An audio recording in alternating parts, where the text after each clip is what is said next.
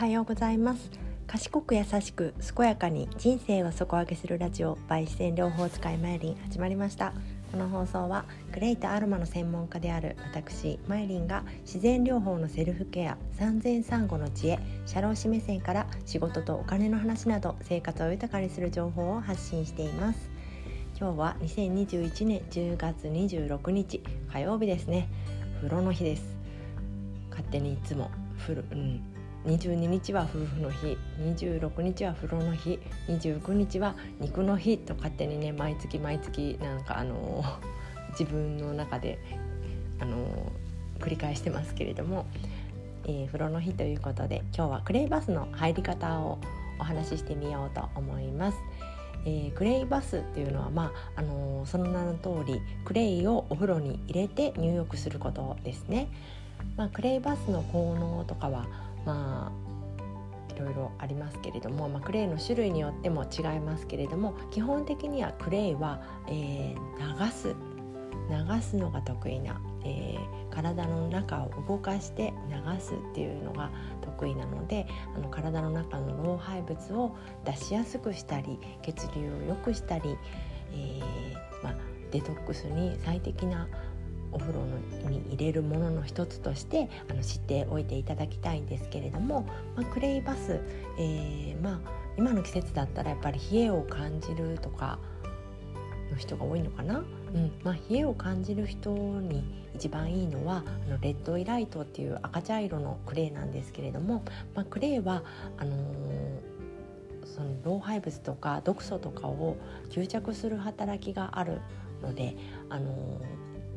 まあ、あんまりいつもこう何て言うのかな。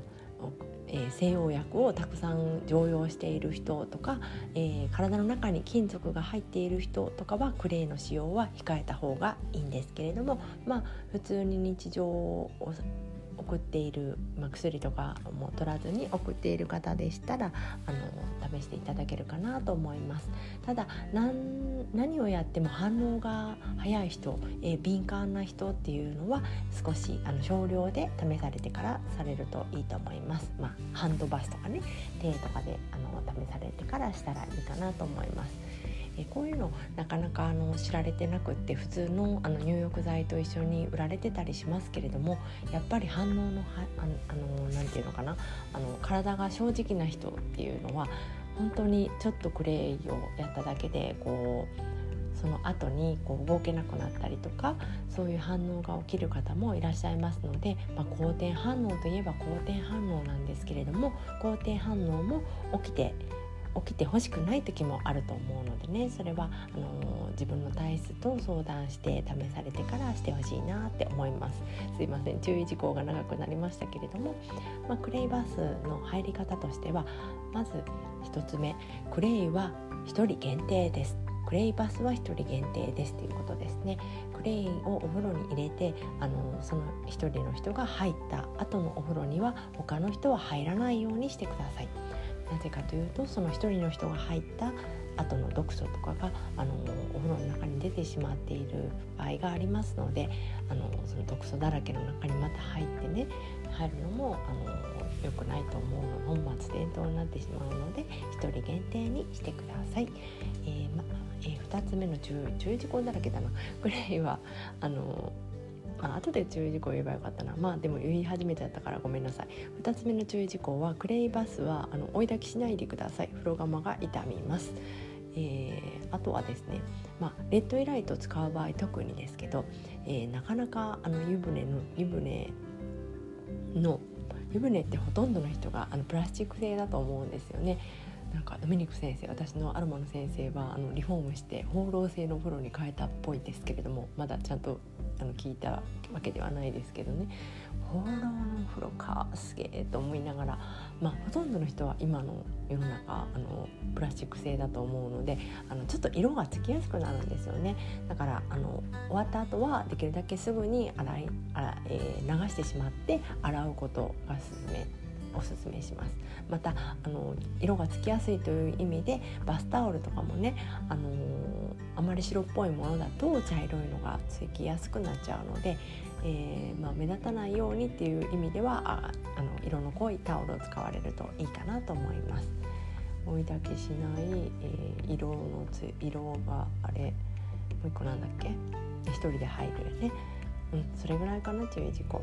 であの入り方としてはまあお風呂のお湯はぬるめから試してほしいですけれども、まあ、高くても40度ぐらいにしていただいて、えー、普通の普通の一般的なお風呂で、まあ、普通に、ね、7割ぐらいお湯を入れるんだったら、えー、クレイの量は 50g ぐらい 50g ぐらいをそのまま、まあ、お湯に入れてもいいんですけれどももっと丁寧に入る場合はですねあのペーストを作ってクレイペーストを体に塗ってからそのままお湯にポチャンと入るっていうやり方が一番効果的ですね。なぜかというとクレイが、えー、まず一番先に誰に合うかっていうのがクレイの働きをあの強めるかどうかっていうところなんですねまず最初にお風呂のお湯に合ってしまうとお風呂のお湯と反応してしまってお風呂のお湯ってやっぱりあの全くクリーンではないと思うんですねどこのお宅でも。だからそのお風呂の、えー、汚れとかを先にこう取っちゃったりとかしたらもったいないっていうのもありますしまあ一番最初にできるだけあのクリーンな水でペーストにしてそのペーストになった部分を体に塗ることで体に直接的に働きかけることができます。まあ、ちょっと冷たいかもしれないですけどもし冷たいなって感じたら、えー、クレイはあの精製水であのペースト状にしてペースト状になってからちょっとお湯につけてね湯煎あのボールを二重にする感じで湯煎にして温めてから塗ってもいいと思いますそれが一番丁寧かななかなかねそこまで丁寧なお風呂ってしにくいですけれどもまあ風呂の日だしっていうことでねちょっと丁寧にお風呂に入られるのもいいと思います。レイバスねレッドイライトは特にあの血流促進流れる、えー、方とかパンパンで凝ってる方とかにもおすすめですのでまあねあんまりレッドイライトその効果が高すぎてこう心臓疾患とか高血圧とかそういう循環器系の疾患をお持ちの方にはちょっとあのおすすめできないかもしれないのであのお医者さんに相談したりとか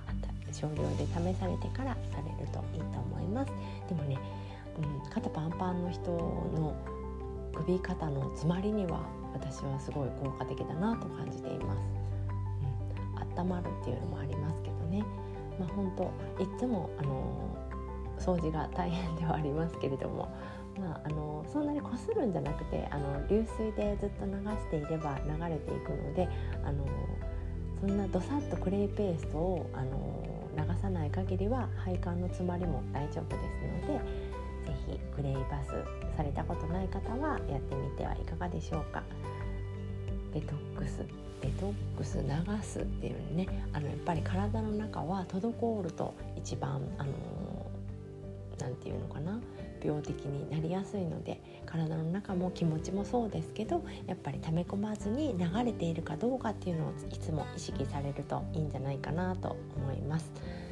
うん、別にね悪いものが悪いものを取るのはもう今の時代仕方がないことだしあの気持ちだってねあの怒ったり